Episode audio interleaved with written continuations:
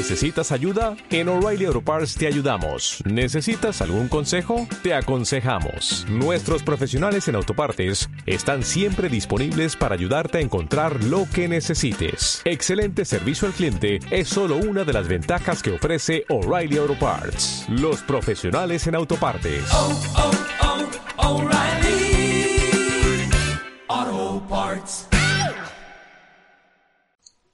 Buenos días, buenas tardes, buenas noches, gente. Este episodio de Fotograma del Medio fue traído a ustedes gracias a la hermosísima gente de Fiverr. Más de ellos a la mitad del episodio. Buenos días, buenas tardes, buenas noches, gente. Eh, final de temporada de este podcast llamado Fotograma del Medio. Desde el primer episodio hasta este último episodio de temporada estoy acompañado con mi copiloto. Cheers. Eh, ¿Cómo te va, Cheers? Bien, bien, Capucha Roja. ¿Tú cómo has estado, Capucha? Todo bien, yo soy Capucha Roja. Eh, y estamos aquí en el último episodio de la temporada. Uh, Diez episodios. Diez episodios de la primera temporada, así es, Capucha. Entonces dime, Capucha, ¿qué, qué estuviste checándote en estas dos, tres semanas? Dos semanas. Ah... Sinceramente no mucho. Eh, no estuve mucho de la animación porque justamente no hubo nada que me agarrara. Francamente. Visto la nueva película de Soul del 2020, si es que justamente vamos a hablar eso en, dentro un poquito más. Pero eso es lo más relevante en el término de animación, lo más reciente que he experimentado. ¿Y tú, Cheers? Yo creo que tengo como dos cosillas pequeñas y una un poquito más relevante. O no relevante, pero un poco más grande. La primera pequeña es, hace unos días me encontré un, un simulador de voz. Eh, donde básicamente tú pones un texto y varios personajes lo leen con su voz. Una inteligencia artificial, pues. Y tienen la voz de Bob Esponja y estuve ahí como tres horas jugando con la voz de, de Bob Esponja, mandándole mensajes a un montón de, de amigos.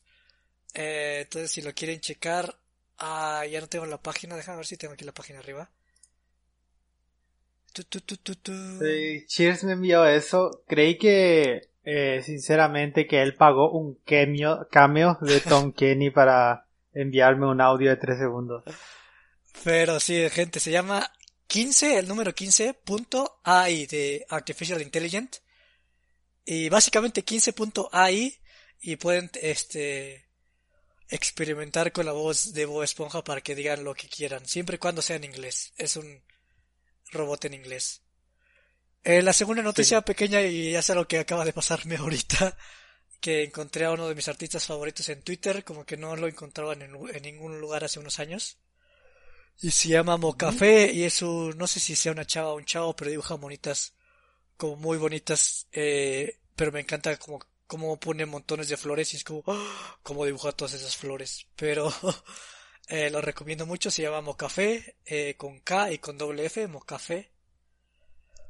Y la, lo que he estado checando esta semana, además de todavía, de reverme todavía los videos de Worthy Kids, que los puedo ver mil veces, Fíjate que eh, la leyenda de Korra era una serie que nunca se me había antojado, porque siempre que escuchaba de ella eran cosas negativas, siempre era como es Avatar pero un poquito más decepcionante. Y hace unos días, ah sí, ya lleva tiempo, hace creo que hace un mes, me vi un video de un canal de YouTube que se llama Canipa Effect. Y es un canal bien padre porque es este es un canal que se enfoca un poquito más en el detrás de cámaras, en el detrás de bambalinas de cómo funcionan los estudios, quiénes son las personas detrás de los estudios, los animadores, los procedimientos, la, las experiencias, el conocimiento que tuvieron. Y es como esto eh, muy técnico, pero de una manera como muy viva. De hecho, lo, lo, lo único que no me encanta es que es como muy eh, es como si estuvieras viendo un partido de fútbol porque Cani Perfect como que siempre habla con, con, mucha energía y muchas veces siento que no empata la energía con lo que está hablando pero mm. eh, mencionaba eh, como todo el, detrás de cámaras del, estudio de animación detrás de Korra, este grupo de coreanos y cómo, eh, cómo fue Avatar la primera súper complicada y que renunciaron casi casi y volvieron, pero volvieron con términos laborales mucho más decentes y saludables. Y nunca había visto yo los eh, las escenas de Korra, pero wow, la verdad es que están increíbles. Ahorita que ya estaba viendo Korra, tiene la calidad de la animación, quizás los fondos y un poquito el sonido o, el, la post, el post processing como el procesado, el renderizado y todo eso los demás. Quizás no están a nivel de una película animada, pero la animación está al nivel de una película animada decente, está a otro nivel de animación, que es difícil, es difícil ver este, este calibre de animación en una serie que son muchos episodios, es mucho metraje. Y la verdad es que estoy bastante sorprendido, la verdad es que eh, yo estoy seguro que voy a terminar decepcionado porque según yo la gente, por lo que sé, la gente le decepcionó mucho Corra, pero eh, hasta ahorita ha sido un, un gran viaje, está, está muy padre. Y pues eso, básicamente. Me sorprende realmente. Me sorprende gratamente que eh, te guste una serie que en sí es muy basado en las artes marciales las coreografías de pelea de los personajes. Y que eso se enfoca mucho no solamente en la historia, sino en la animación en general. Fíjate que no soy tan fan de de las escenas de acción. Eh, porque por alguna razón como que mi mente eh, deja de prestar atención y sí ha pasado algunas veces. Pero sí está muy, o sea, la verdad es que sí es como wow. Eh, porque yo creo que, yo creo que es que es muy constante, o sea, siempre que hay peleas siempre está padre.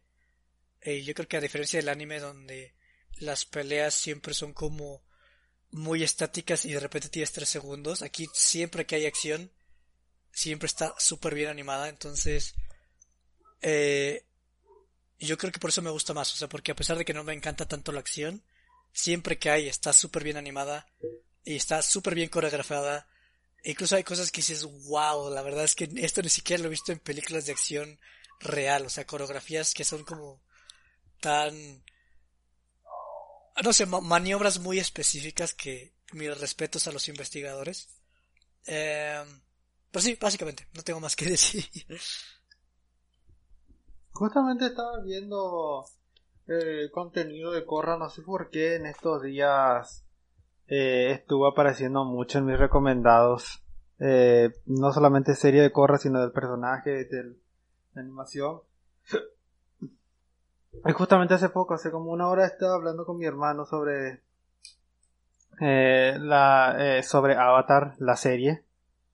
Y no sé, o sea, tengo que verlo en algún momento. Por lo menos le, he dado a la, por, lo menos la, el ¿cómo era que se llamaba? La leyenda de Aang. Le he dado tantas oportunidades. Eh, la he visto varias veces en Nickelodeon. De repente la he visto en Netflix, pero todavía no me, no me agarra el, protagonista. Y he visto a Corra, he visto también escenas de Corra. Y su protagonista tampoco me llama mucho la atención, sinceramente. ya, ya, creo que lo, único que no empata conmigo tanto es el humor. El humor de este autor es muy extraño. Eh, es muy animesco para mí. Ah, mi gusto. Para mí es animesco americano, porque ni siquiera se siente como anime. Eh, es muy raro, está, está muy chistoso su humor. Pero pues bueno, gente, este, ya terminando de qué hemos chicado esta semana. Capucha, dime qué es lo primero que tenemos para este programa.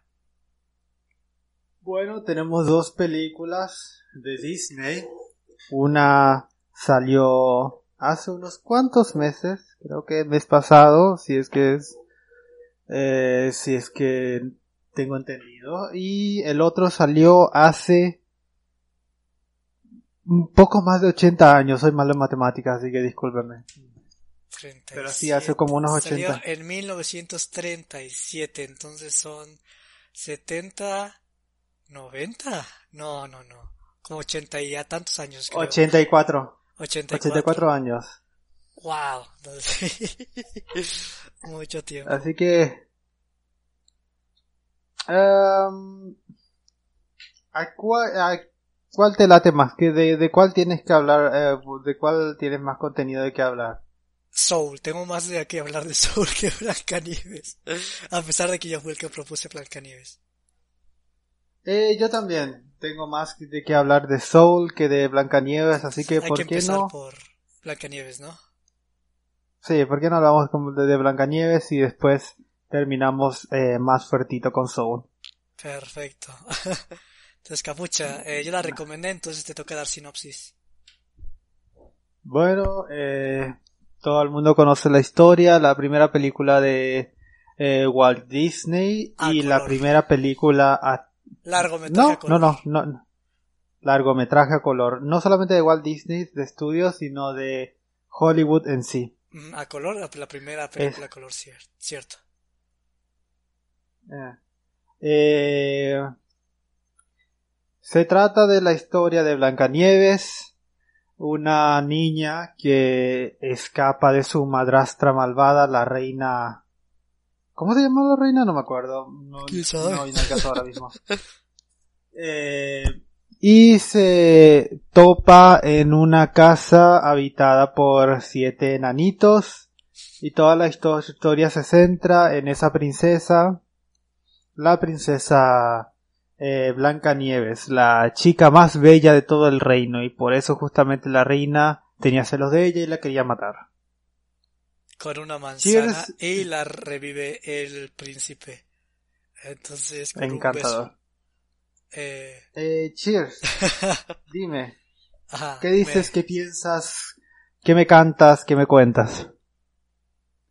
Ah, la verdad es que no tengo mucho que añadir. Eh, simplemente yo que es una película que quería yo ver simplemente por el hecho del respeto a esta manera de a este medio de, la animación. Porque, o sea, todavía hay cosas más antes, ¿no? Está todo el, ¿cómo se llama? Rubber House, que es Félix el Gato, eh, primero, el primer Mickey Mouse, eh, Betty Boop, todas estas cosas que fueron antes y antes de eso todavía había un poquito más eh, de animación un poquito más primitiva como Gertie el dinosaurio creo que fue la primera animación a como la conocemos hoy en día que es como cuadro por cuadros eh, dibujado hubo hay otras animaciones que fueron como con gises y cosas raras eh, pero es padre es padre ver eh, todo lo que hemos evolucionado, que al final es mucho y al final es poquito.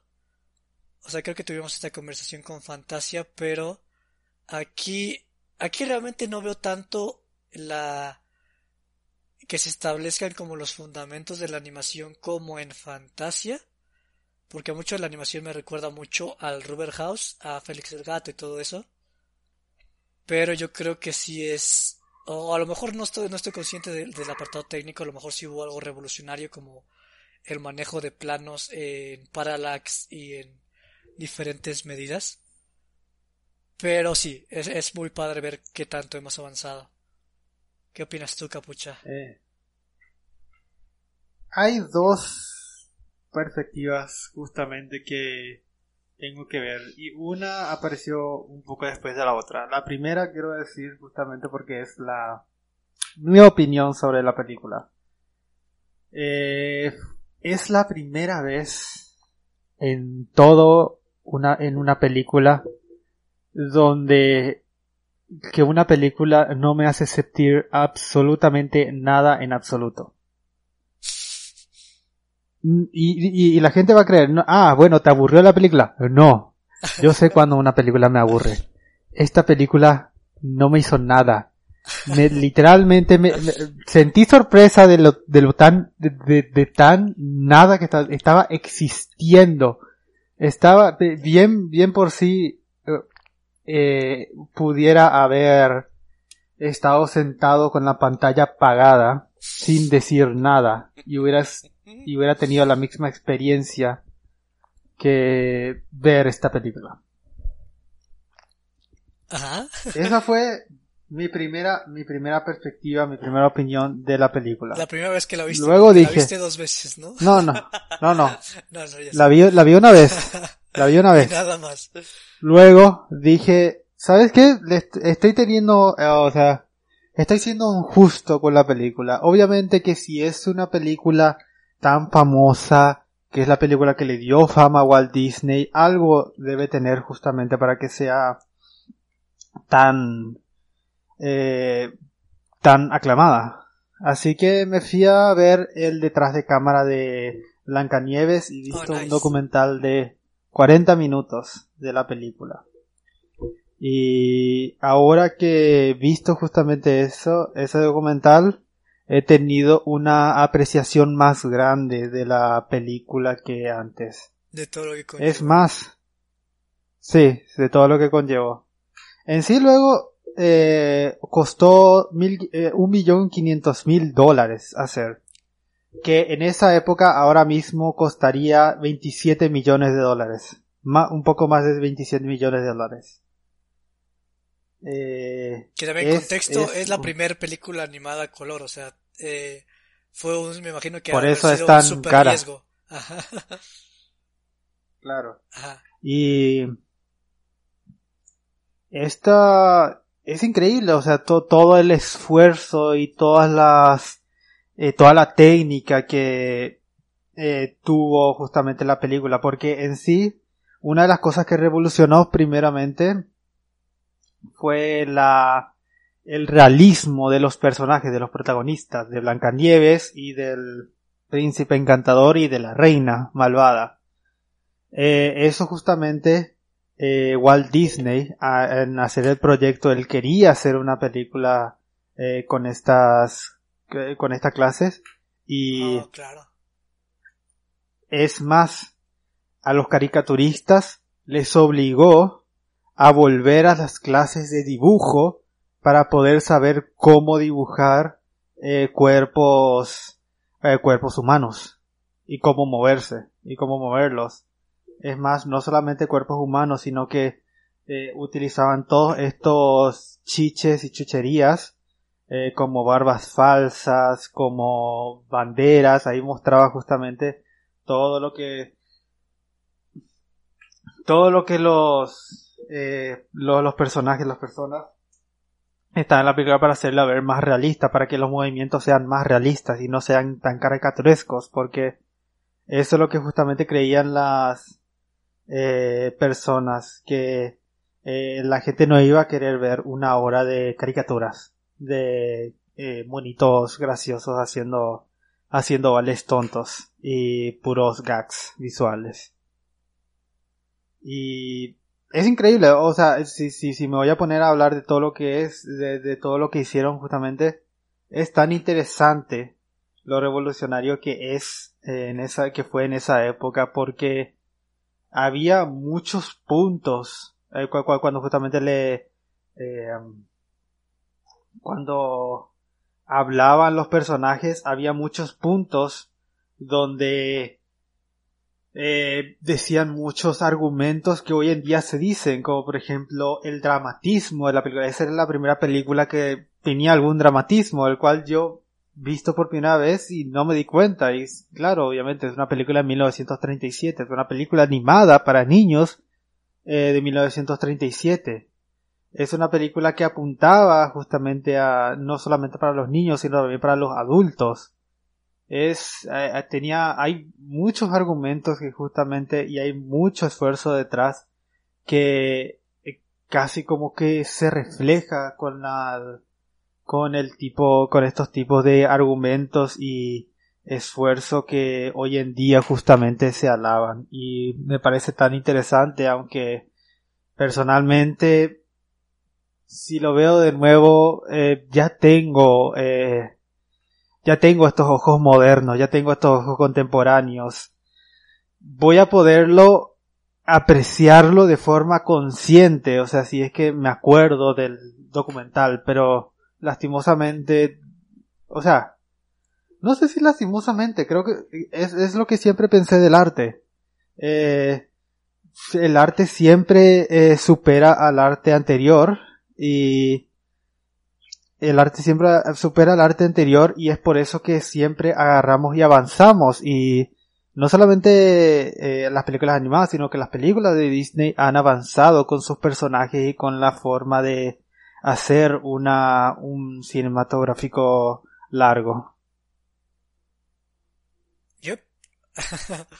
buen, buen discurso. Ah, oye, una pregunta antes de que tú que viste el documental.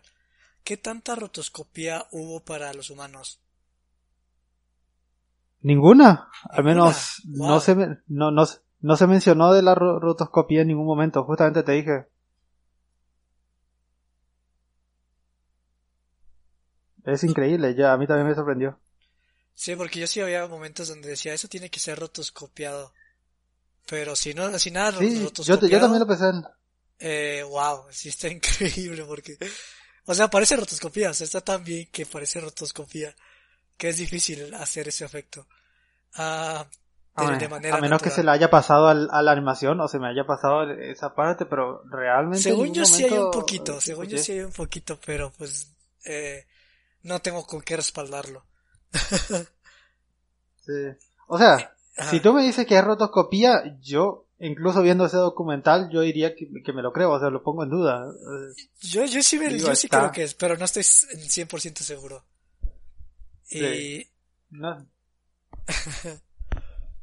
y fíjate que yo, eh, yo pensé que iba a terminar como tú. Yo pensé que iba a terminar totalmente indiferente y hasta por eso me dolía recomendarla.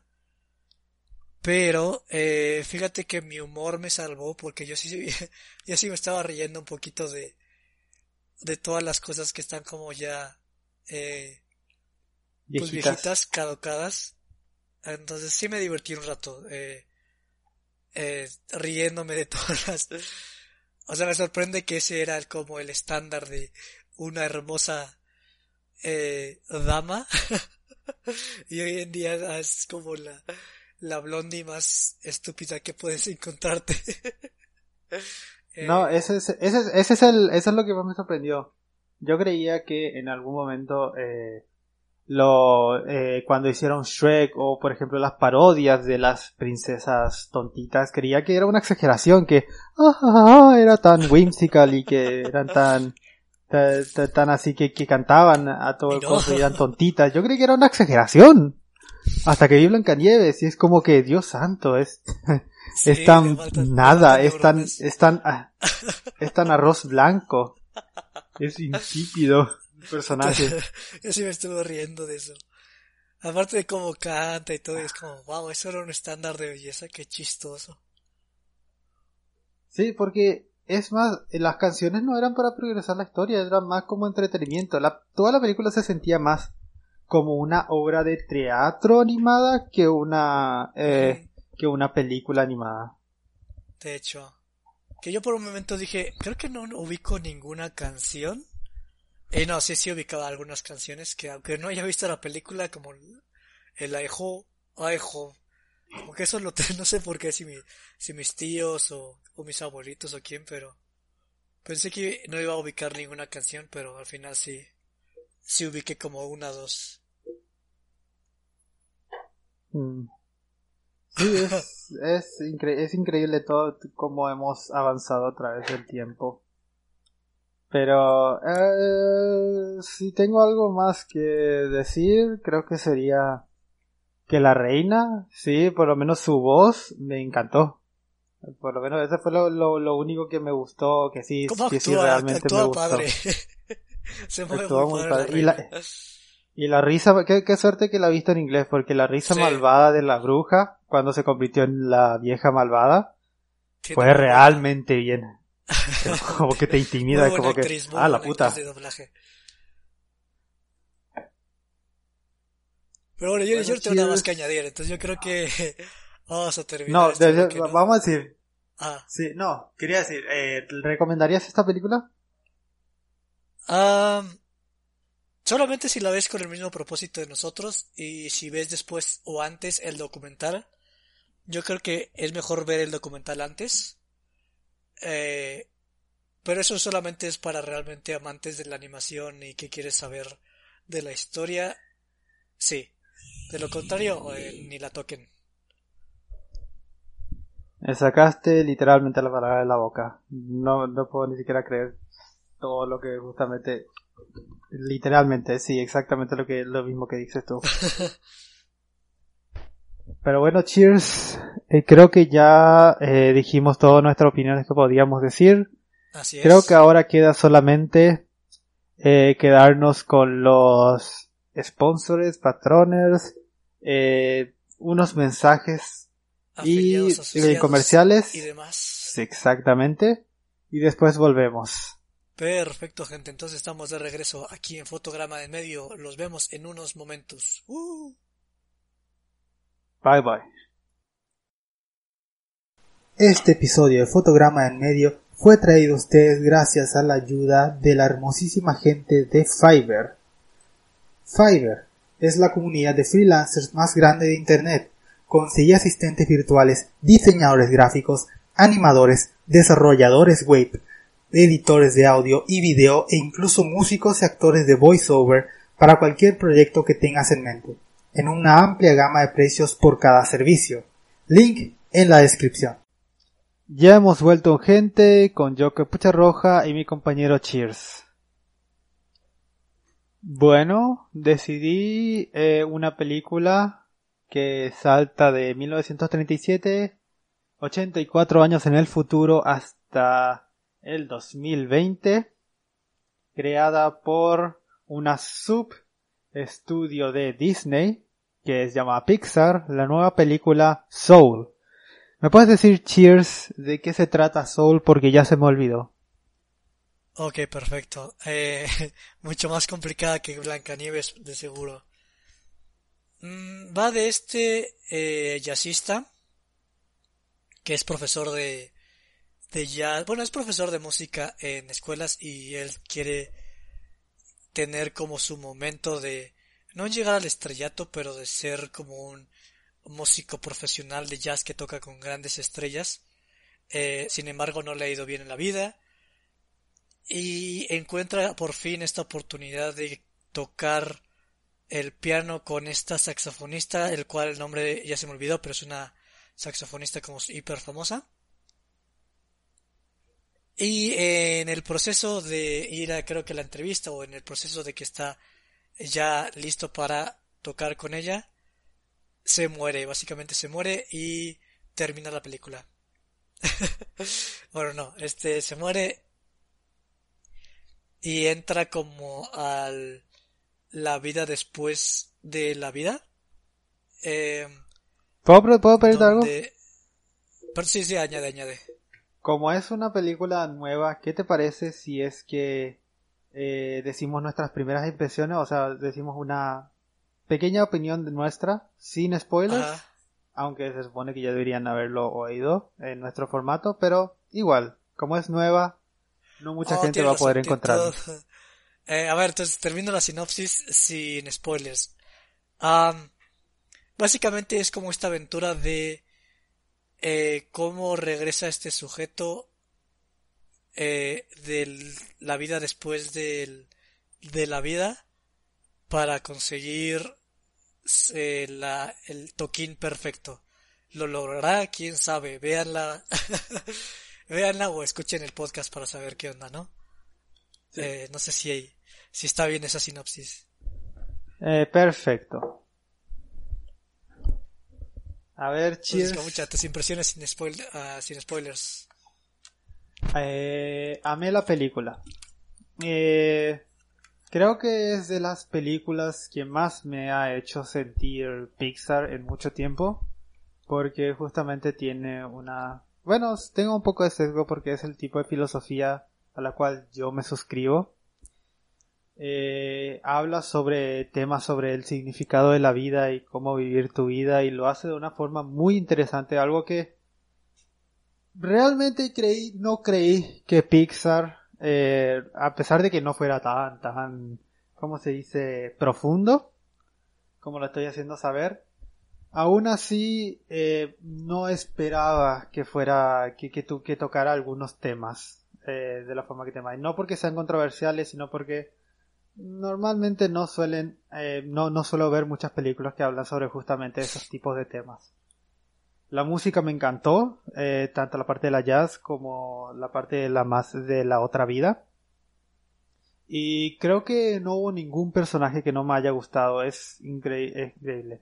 Aunque tiene cosas malas, que es una película de Pixar más, es formuleica, tiene ya si conoces la película de Pixar, la fórmula de Pixar, como que ya ves los beats de cómo hacer y justamente algo incluso más malo, un plus de los malos es que para llegar incluso a esos eh, um, esos beats, esas esos checkmarks de la fórmula eh, utilizan conveniencias de la narrativa. Pero aún así amé la película porque sé lo que era, así que justamente como que eh, no es que les perdoné, pero les di un paso bueno para poder eh, seguir con la película hasta el final. ¿Y tú, Cheers? Yo, eh, fíjate, o sea, yo no lo puedo dejar de comparar con Intensamente. Inclusive que estoy hablando con una amiga. Sí, porque fíjate que, de hecho, lo que no me gusta intensamente, aquí es lo que me gusta. Porque en Intensamente, eh, la Intensamente es una es creo que es la única película de Pixar que me desagrada. Eh, es la única película que me deja mal gusto a mí intensamente. Igualmente.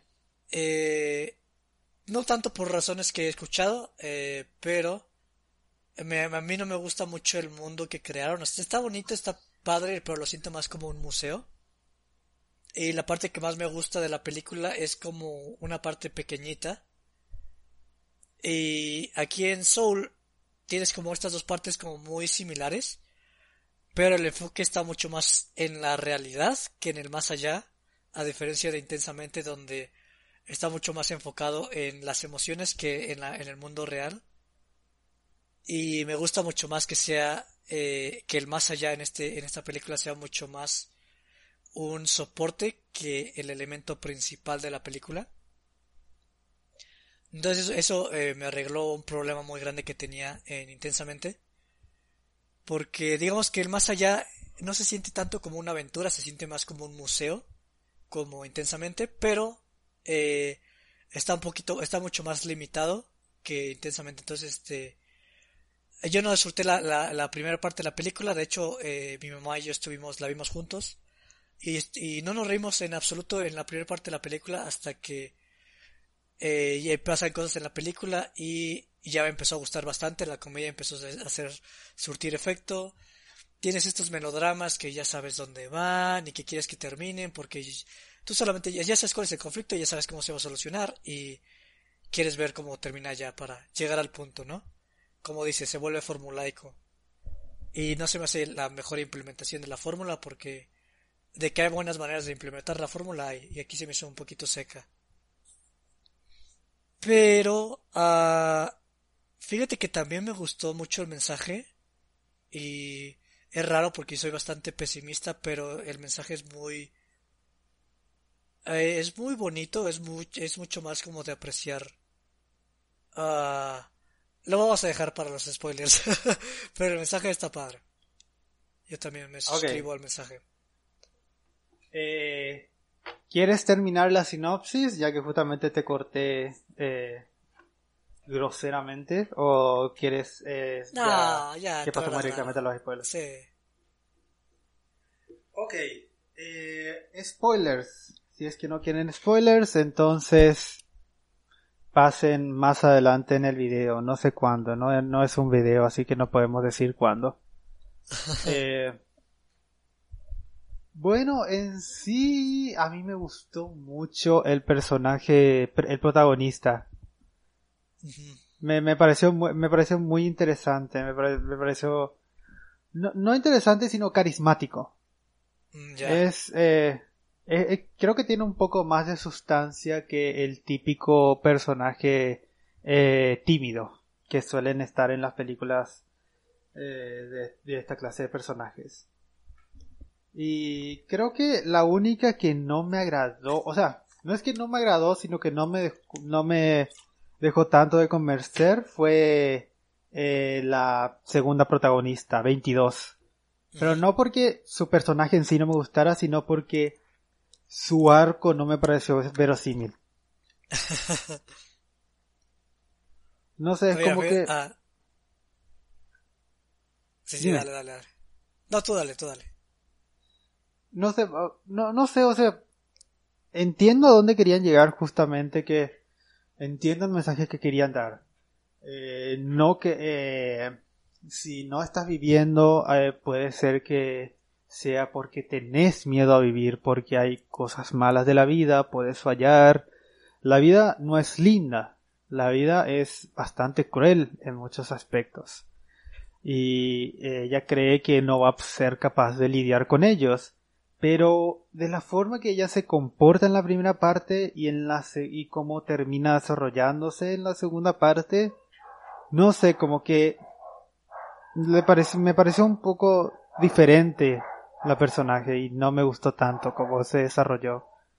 Como que ella decía como que no tiene confianza en sí misma y que es un fracaso. Entiendo por qué, pero su personalidad como que no me transmitía eso y como que siempre me, me, me causó ruido durante la, cuando esa, cuando ese plot point, cuando ese punto de la narrativa empezó. No sé qué tal a ti te pareció el personaje. Fíjate que, eh, ya hablando con spoilers, cuando me introdujeron el mundo del más allá, eh, de hecho, hasta me estaba molestando con los chistes de esta chava, porque es como, ah, con Cleopatra y que no sé qué. Y, o sea, las primeras veces pues está bien, pero se vuelve un gag tan constante y que no deja, o sea, que es completamente referencial, que siento que eso le roba mucho porque, o sea, una cosa es que el, el personaje haga cosas chistosas y otra cosa es como que el, que ya termina siendo su personalidad un chiste. Y siento que la primera parte abusaba un poco de eso. O sea, siento que la primera parte iba a ser como nada, un personaje medio X y ya una vez que llega al, al mundo real, eh, por fin hizo clic. O sea, creo que ya eh, cuando entra la realidad como que por fin ya eh, la historia tenía un poquito más de...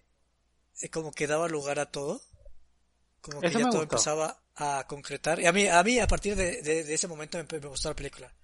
O sea, en cuanto vuelven a la realidad, al mundo de los vivos, eh, me empezó a gustar la película. Y... Pero yo creo que de nuevo me empieza a dejar de gustar la película cuando empieza el melodrama. Porque siento que son como estas fallas de comunicación que son más forzadas que realmente reales porque ah no sé o sea como que o sea por ejemplo o sea la chava es, es, es, que es como es super... Ajá. discúlpame. No no decía nomás que es como el como el punto de la narrativa más forzado de todas las películas de, de, Pixar. Y creo que incluso de Disney. Creo que no hubo una un, un conflicto entre protagonistas tan forzado como esta película Sí, porque, o sea, de lo que conoces de la protagonista, ella como que no tendría tanto conflicto con el negrito. El negrito sí, o sea, el negrito sí está, eh, sí se ve que es un poco ensimismado y que está como a veces con estas, eh, ¿cómo se llaman a, las cosas que le, le ponen? Visores de caballo, que solamente está viendo como hacia el frente. Pero la chava es como súper alivianada y todo eso, entonces como que el, quiebre que tienen si se siente súper forzado. y como que te lo cantan, o sea, tú, tú solamente estás, yo solamente estaba esperando a que terminara el conflicto, porque yo ya sabía de qué iba todo. Yo creo que hubiera sido un poco más verosímil si es que el cambio y el, desarrollo que estuvo teniendo en el mundo real eh, hubiera sido más con el personaje que con el mundo en que le rodea. Porque 22 y el protagonista, que no me acuerdo cómo se llama, discúlpeme, eh, no me, no me acuerdo de, eh, no, como que se llevaban bien, eran amigos, eh, tenían sus momentitos, pero no eran tan unidos, no se conectaron así tan fuerte como para que sus palabras le, le dieran el coso. Creo que quisieron hacer como que, ah, esta es la, la primera, el primer, la primera persona, la primera alma que me llegó a tocar, que me llegó a decir, ah, quiero vivir. Pero no sé, no sé si es que ese personaje como que tuviera tanto peso o tanta influencia en el, en el estado emocional de la personaje como para que llegara a, esa, a ese punto de la narrativa. Sí, yo por ejemplo algo que hubiera hecho, eh, yo hubiera dejado el conflicto, pero no lo hubiera resuelto de la misma manera. Yo creo que lo hubiera resuelto mucho más alivianado. Y en vez de este gran momento de emocional que está padre en papel, pero realmente no lo, no se lo ganan, no se ganan ese momento tan emocional. O sea, yo en vez de eso hubiera dejado una conversación mucho más amena de del negrito en su versión de alma con la otra chava. Y que realmente tuvieran una plática sincera de de pues simplemente de hablar de, de si volver o no. Y al final como que sí. O sea no no algo tan dramático. Yo creo que esa como sutileza hubiera estado inclusive eh, muy de acuerdo con el mensaje de la película que hacer como este gran espectáculo. Yo creo que si hubieran quitado eso y la primera parte hecho la comedia mucho más menos referencial, para mí hubiera sido mucho mejor película. Para mí la comedia no estuvo tan mala. O sea, creo que es de las mejores. Mm, después de Monster Inc después del doblaje latino de Monster Inc., creo que es la película que más me ha hecho reír Pixar. Ah, sí, wow. Creo que normal. Creo que sí, porque Pixar normalmente no me hace reír. yo, yo no veo por esa razón Pixar. ¿Qué? Oh, fíjate ah, perdón. No, no, eh, que quería decir nomás que eh, no solamente ese plot point es forzado, sino que llegar hasta ese toda la narrativa, o sea, el, como el establecimiento de la trama también es un poco forzada cuando el tipo llega al más allá. Me parece un poco, me parece un poco raro y todo el mundo va a decir eso. Eh, me parece un poco raro que no haya absolutamente ninguna ah, otra alma que haya, que haya querido eh, volver al, al nuevo mundo, especialmente porque hicieron un chiste en que justamente 22 le decía al negrito, voy a hacer que deseas nunca haber muerto. Y Jerry le dice, la mayoría de la gente desea eso. Y es como que entiendes que la gente no se quiere morir y que hay mucha gente que desea no haber muerto. Y seguramente hay mucha gente, además de él que haya muerto joven. ¿En serio es el primero que ha sido capaz de salir del, de la, del puente? Ah, eso, eso yo lo cuestioné, pero me valió gorro. Dije, ya es una película. Eso sí no me sacó. No. Después, el tema de que justamente los seres sobrenaturales, los Jerrys, son, no sé, me pareció un poco raro que justamente no pudieron darse cuenta de que él no, él era un mentor. Bueno, ese es el que menos, le, el que menos, el que menos problema te veo, pero sí, es un poco llegando a ese punto. Y tercero, el tema de justamente de cómo el protagonista iba a sacarle a 22 su placa de, de ida al mundo, su ticket de ida al mundo. Que no puede darle el ticket hasta que por fin tenga su chispa.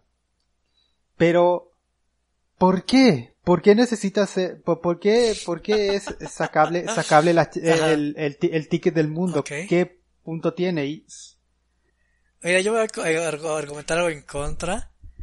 Yo siento que eso está bien. Porque yo siento que el mundo te dice lo que es. Y ya con base a ello, si se contradice ya es su culpa. Pero si de, primer lugar te dicen que el negrito es la primera arma, pues así es este mundo, ¿no? O sea, a lo mejor si no se compara tanto al nuestro, a pesar de que sea muy similar, pero yo creo que está en libertad de decir, pues así es este mundo y esta es la primera arma y no hay problema, ¿no? eh, igual la plaquita de que necesita la chispa, pues si así, así lo definieron, pues está bien, pero ah, para mí esos son mis, términos, o sea, si la película te dice algo, eh, lo tomas por sentado y ya si hay algo que se contradice o un hueco argumental en lo que dijeron, pues ya, pero eh, a mí no, yo no tuve tanto conflicto en esa parte, pero algo que quería comentar Como es dije, que... no me, no me, no, me hace, Eh, no, no me hace no amar la película, solamente que digo que... No, no, lo entiendo, lo entiendo. Pero se me hace chistoso porque es como, qué cagado. Dime. Que te haya molestado lo suficiente para que quisiste, quisieras mencionarlo, pero... No, no, nada, este... Lo que te quería decir era que después de... Para mí hubo un cambio muy radical en Toy Story 3. Siento que Toy Story 3 y en adelante todas las películas cambiaron su humor. O sea, siento que el humor de antes de Toy Story 3 y después de Toy Story 3 es muy diferente. Mm, Y personalmente, o sea, Pixar no me encanta a mí como comedia, pero yo prefiero la comedia como un poquito más ah, diluida y sutil que es previo a Toy Story 3, que después de Toy Story 3, porque Toy Story 3 se me hace un poquito en tu cara, se me hace como Marvel, o sea, como que los chistes sí están ahí más que para complementar, para sacarte una carcajada, que está bien, pero a mí me gusta que todo esté como incorporado en un paquete eh, funcional y a mí la, lo que no me encanta de este nuevo Pixar es que a pesar de que sí me hace reír más, eh, por lo general, eh, Coco me dio mucha risa, eh, Toy Story 4 a pesar de que no me encantó me, me hizo reír mucho, Ah, pero siento que la comedia eh, no lo recuerdo tan bonito como en previas cosas, o sea, como Ratatouille, los chistes de que eh, Remy se queda dormido, no, que no Remy, es este Linguini. O todas esas cosas me encantan. mm. y en este nuevo como que siento que la comedia es más intrusiva. Que está bien, es, es un nuevo etapa para, para Pixar y, y como tú dices, a ti te gustó más ese, es la película que más te ha hecho reír, ¿no? Pero personalmente yo creo que por eso no empata mucho conmigo la comedia. Ya. La comedia. Eh, algo que quería hablar, porque creo que tendremos que hablar, creo que es del Ajá. mensaje de la película. Porque creo que, Oh, dale, dale. Ajá. porque creo que es el que más me ha hecho sentir de todas las películas de, de Pixar, en todo, en toda su cinematografía. Creo que Wow, más que Ratatouille. sí, Ratatouille eh, tengo que mm, no, no, no, no, no, Wow. no, no, no, no, Ok. acabo eh, iba a decir algo que no, no cometí. Creo Ok. que está esto, estas son las, eh, las tres películas que más me han hecho sentir algo. Es Monster Inc., Ratatouille y... ¿Cómo se llamaba? Eh, Soul eh, o Alma. No sé si le van a cambiar el nombre. Pero...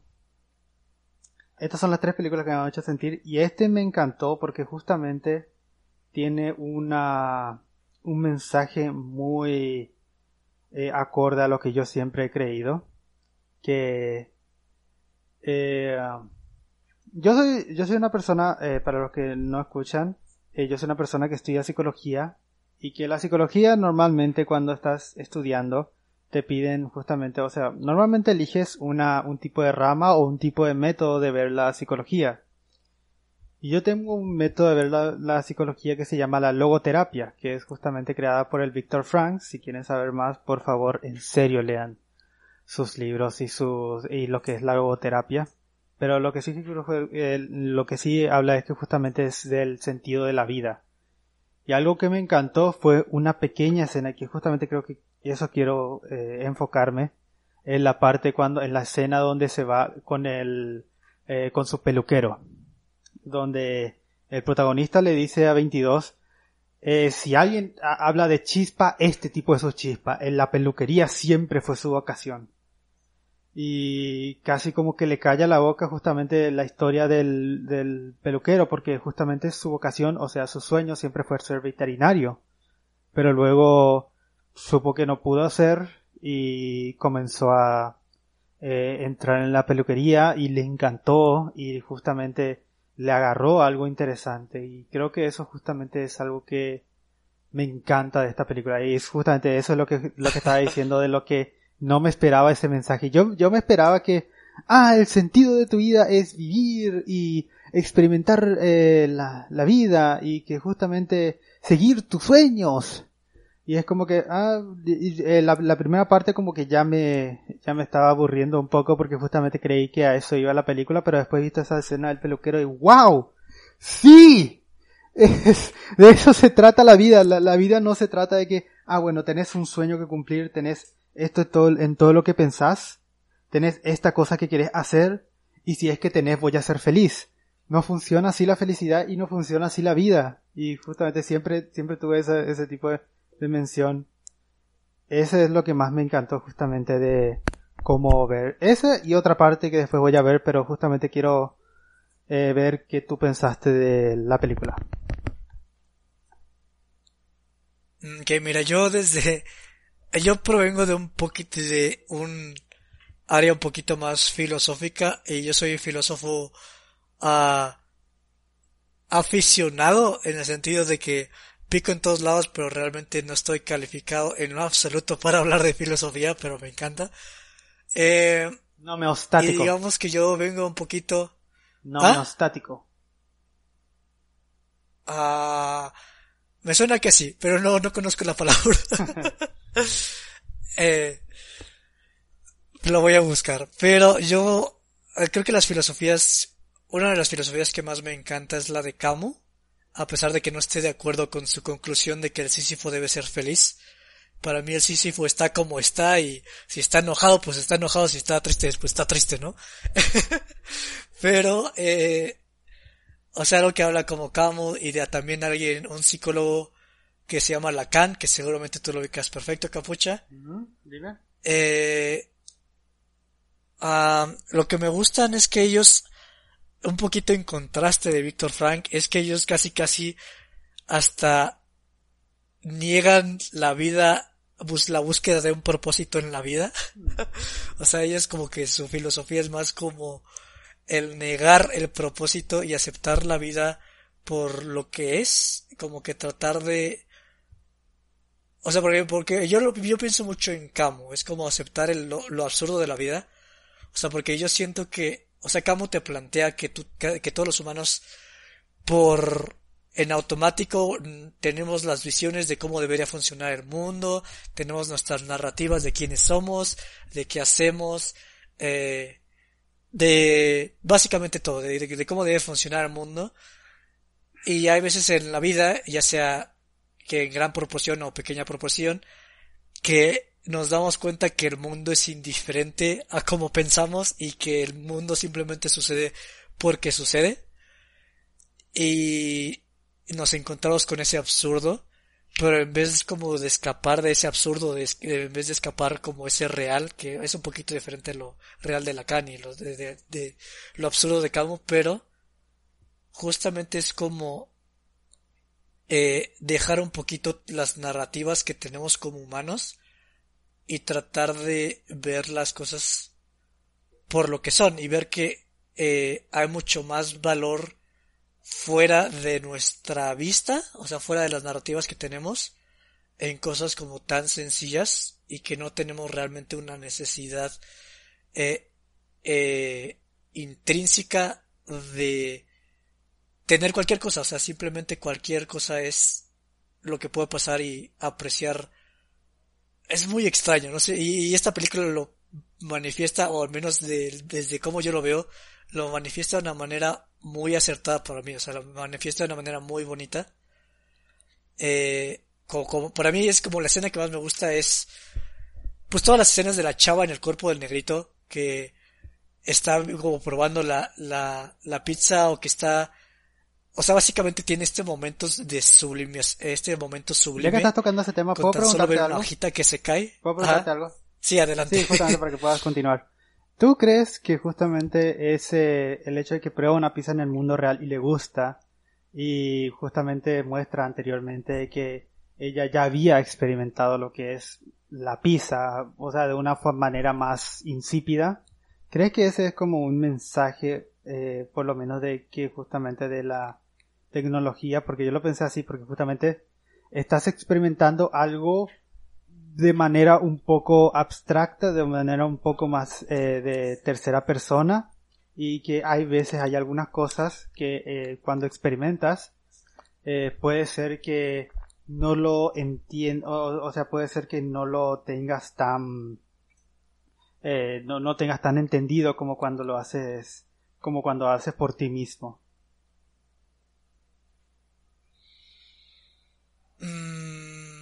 No lo había pensado de esa manera. Eh... No, no lo había pensado de esa manera, Capucha. Este podría eh, decirte algo, pero eh, creo que nos acabaría los cinco minutos que tenemos si contesto esa pregunta.